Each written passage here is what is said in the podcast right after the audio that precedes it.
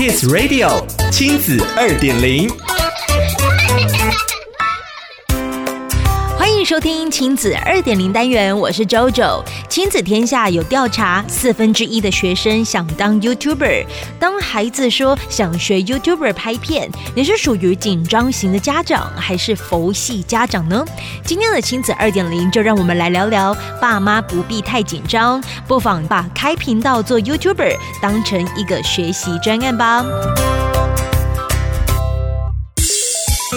你家有小孩想要当 YouTuber 吗？要如何评估自己的小孩是否适合当 YouTuber 呢？YouTuber 酒窝 J 的妈妈 J 妈建议，YouTuber 就是一种表演，个性上或许比较适合爱现、爱秀、乐于分享的人。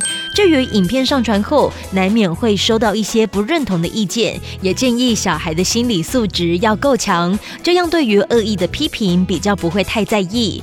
在经营频道的时候，最重要的是。要提醒孩子，不要为了冲高影片观看人次，就逾越了社会道德规范与法律规范的红线。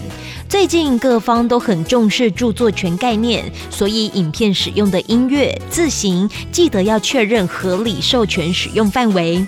另外一个重点就是，影片当中如果有其他人入境，特别是小孩子，记得要取得当事人或父母的同意，以免日后提出下架或其他要求的时候，徒增经营的困扰。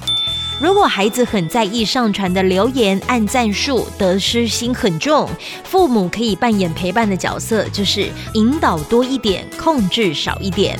青少年比其他年龄更在意别人的评价，网络平台的赞数都被青少年视为肯定自我价值的重要评比。在这个阶段，也可能会有原本性格内向的青少年，为了吸引人注意，刻意营造人际关系，去学着变成外向的人。也许父母可以尝试和孩子分享自己以前的冒险和失误，用说故事的方式传递观念，带出看法，增加对话和交流。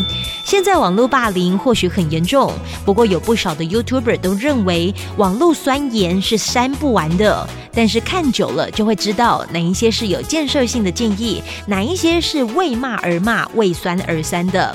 看到别人对自己的批评，倒不如想成一个自我强度的训练，把酸盐视为一种抵抗力。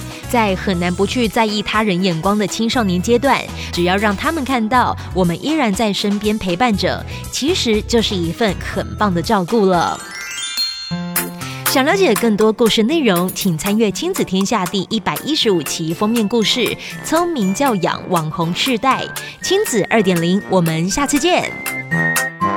Thank you.